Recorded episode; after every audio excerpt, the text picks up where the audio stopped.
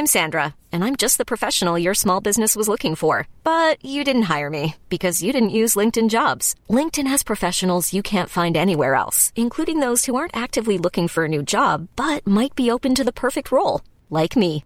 In a given month, over 70% of LinkedIn users don't visit other leading job sites. So if you're not looking on LinkedIn, you'll miss out on great candidates like Sandra. Start hiring professionals like a professional. Post your free job on linkedin.com/achieve today.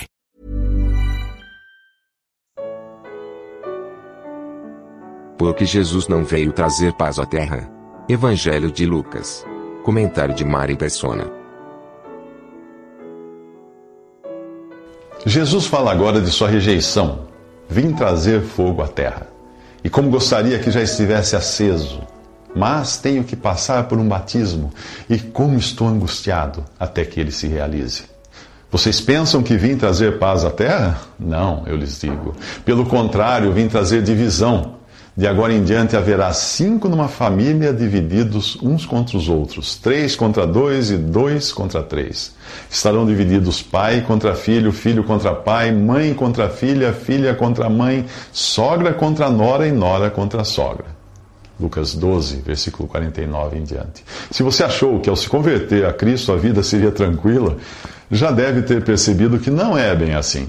Quando os anjos anunciaram a chegada de Jesus ao mundo, eles proclamaram: Glória a Deus nas alturas e paz na terra aos homens aos quais ele concede o seu favor, lá em Lucas 2. Teria havido paz se Jesus não fosse rejeitado, mas ele foi. A sua encarnação trouxe fogo à terra, e tão logo nasceu, os homens já queriam matá-lo. A sua vida santa era demais para eles suportarem. A luz veio ao mundo, mas os homens amaram as trevas e não a luz, porque as suas obras eram más. Quem pratica o mal odeia a luz e não se aproxima da luz, temendo que as suas obras sejam manifestas. Isso está em João 3,19. Enquanto Jesus andou aqui, o juízo de Deus se manifestava pelo fogo que queimava as consciências. Ainda não era a hora do fogo literal do juízo de Deus ser derramado sobre a humanidade culpada. Pois Deus enviou o seu Filho ao mundo não para condenar o mundo, mas para que ele fosse salvo por meio dele. Deus em Cristo estava reconciliando consigo o mundo, não lançando em conta os pecados dos homens. Isso João diz no capítulo 3 do seu Evangelho, e Paulo em 2 Coríntios 5. Jesus diz que tem ainda que passar por um batismo, que seria a sua morte na cruz, recebendo sobre si o fogo do juízo de Deus por causa do pecado. Se o grão de trigo não cair na terra e não morrer, continuará ele só, mas se morrer, dará muito fruto. João 12. Jesus morreu, ressuscitou e subiu à glória, consumando assim a obra que o Pai lhe tinha dado. Enquanto andou aqui, a sua presença acendeu o fogo do juízo. Na cruz, o fogo caiu sobre si, e por substituição sobre todo aquele que crê. Para o incrédulo, porém, ainda resta a perspectiva futura do fogo eterno. Todavia, o fogo da presença de Jesus continua no mundo, agora por intermédio dos que foram salvos por ele e são rejeitados à semelhança de sua rejeição. A simples presença de Jesus no mundo incomodava, e agora a simples presença do crente incomoda. Casais são separados, famílias são divididas e amigos se tornam inimigos por causa do ódio natural que o homem tem contra Cristo.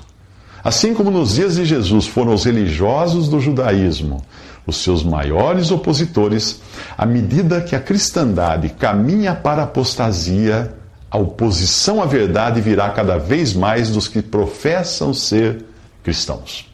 Nos próximos três minutos, os judeus são incapazes de fazer a previsão do tempo. Um pouco antes, Jesus alertava os discípulos da rejeição que sofreriam por segui-lo. Agora ele fala às multidões, que é uma mescla de judeus crentes e incrédulos. Quando vocês veem uma nuvem se levantando no ocidente, logo dizem, vai chover, e assim acontece. E quando sopra o vento sul, vocês dizem, vai fazer calor, e assim ocorre. Hipócritas, vocês sabem interpretar o aspecto da terra e do céu? Como não interpretam o tempo presente? Lucas 12, versículo 54 em diante diz isso. Eles, eles eram capazes de julgar os sinais do clima físico, mas não o clima espiritual. Viam as nuvens e a chuva, mas estavam cegos para interpretar o tempo presente. O juízo estava prestes a vir sobre a nação que levava o testemunho de Deus na terra. Logo depois, Jesus diria do templo: Não deixarão pedra sobre pedra, porque você não reconheceu o tempo em que Deus a visitaria. Isso está em Lucas 19. Esse tempo era o momento da visita do Emanuel, nome usado para anunciar o nascimento de Jesus e que significava Deus conosco. Durante séculos, o povo esperou pelo Messias e agora o rejeitavam por ele não se encaixar em seus planos. Orgulhosos de sua religião, os judeus estavam cegos para sua própria degradação e ruína. Em outra ocasião, eles diriam: Somos descendentes de Abraão e nunca fomos escravos de ninguém. João 8,33 diz isso. Eles, eles sequer percebiam que estavam sob o jugo do invasor romano e trabalhavam para sustento do inimigo. A história se repetiria quando o sistema religioso cristão, batizado profeticamente de Babilônia, passasse a se vender como uma prostituta. Os reis da terra se prostituíram com ela à custa de seu luxo excessivo. Os negociantes da terra se enriqueceram. Isto está em Apocalipse 18, 3. Assim como aconteceu com Israel, a igreja falhou miseravelmente como um testemunho de Deus na terra. Dos ricos palácios do Vaticano aos pregadores de prosperidade da TV, passando pelas articulações políticas do protestantismo fundamentalista, tudo na cristandade cheira ao mundano. Ela vive exatamente da mesma maneira que os judeus dos tempos de Jesus viviam, no mundo e para o mundo.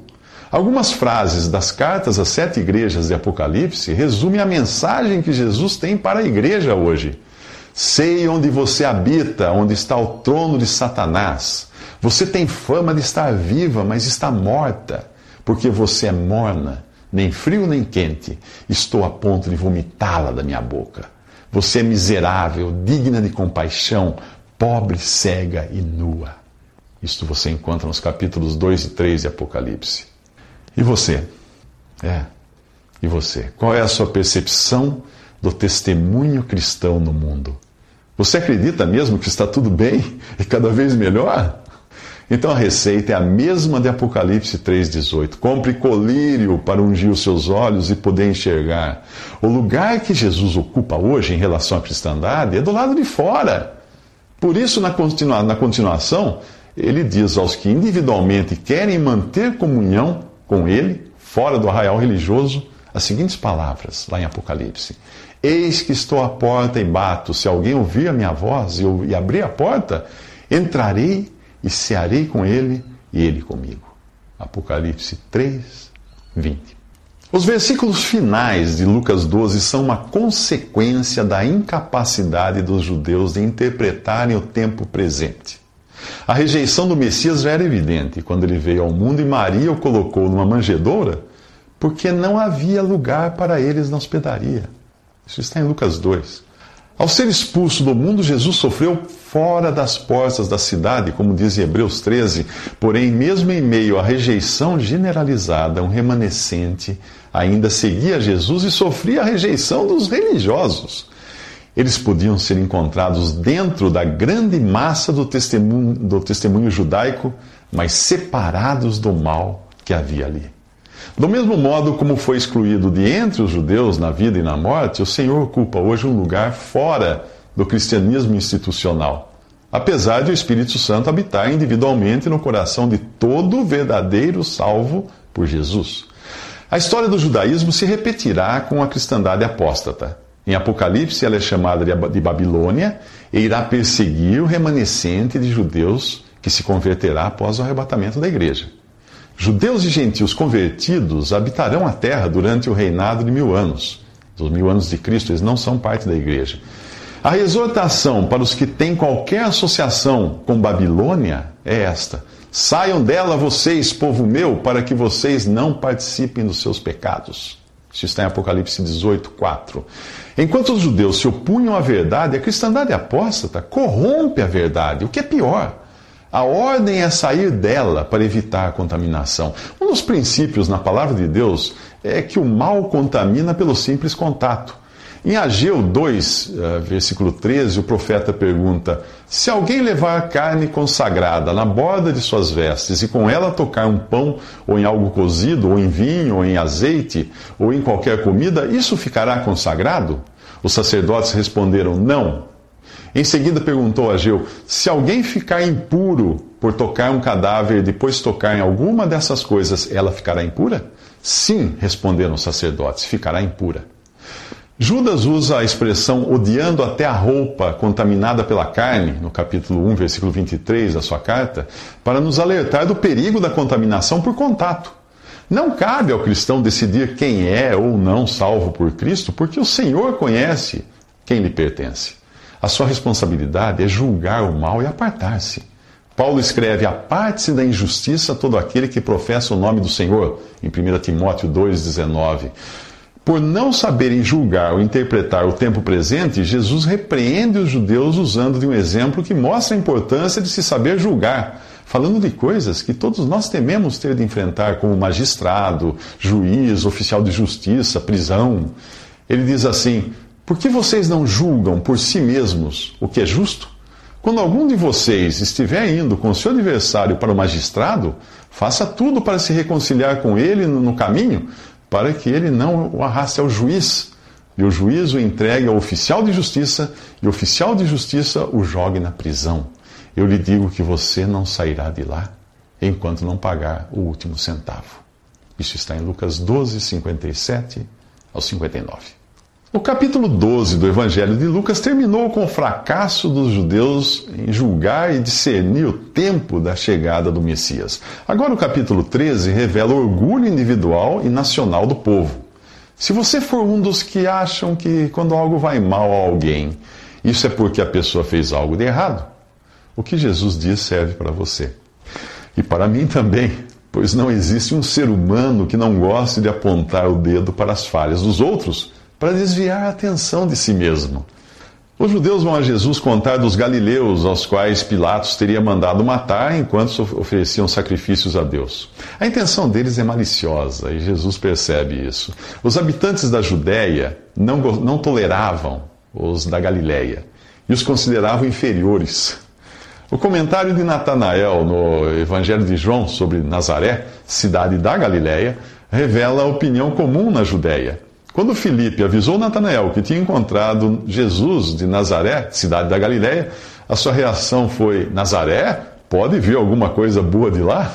Isso está em João capítulo 1. Jesus não se limita a comentar o caso dos galileus, mas acrescenta outro também trágico: o desmoronamento de uma torre em Siloé, que causou a morte de 18 pessoas.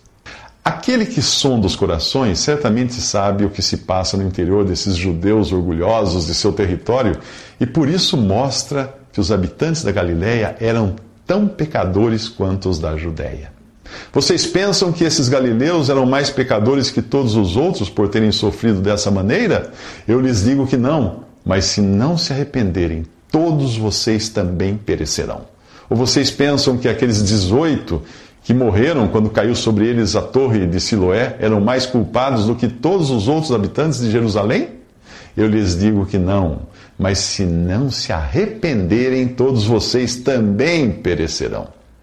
Ao invés de eles pensarem na crueldade de Pilatos, provavelmente suspeitavam da conduta das vítimas, dos galileus.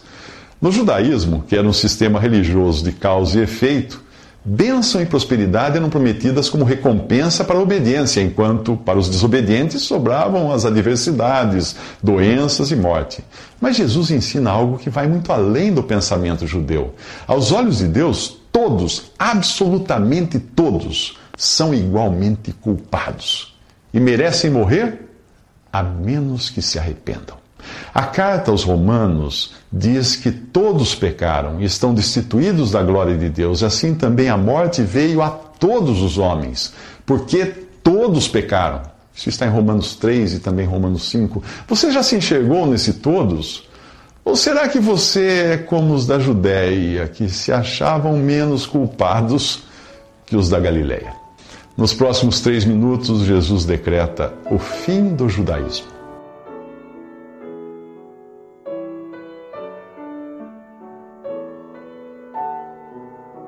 Visite respondi.com.br. Visite também 3minutos.net.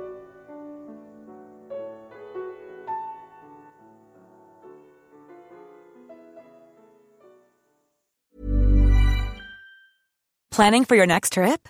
Elevate your travel style with Quince. Quince has all the jet setting essentials you'll want for your next getaway, like European linen, premium luggage options, buttery soft Italian leather bags, and so much more. And is all priced at 50 to 80% less than similar brands. Plus, Quince only works with factories that use safe and ethical manufacturing practices. Pack your bags with high-quality essentials you'll be wearing for vacations to come with Quince. Go to quince.com slash pack for free shipping and 365-day returns.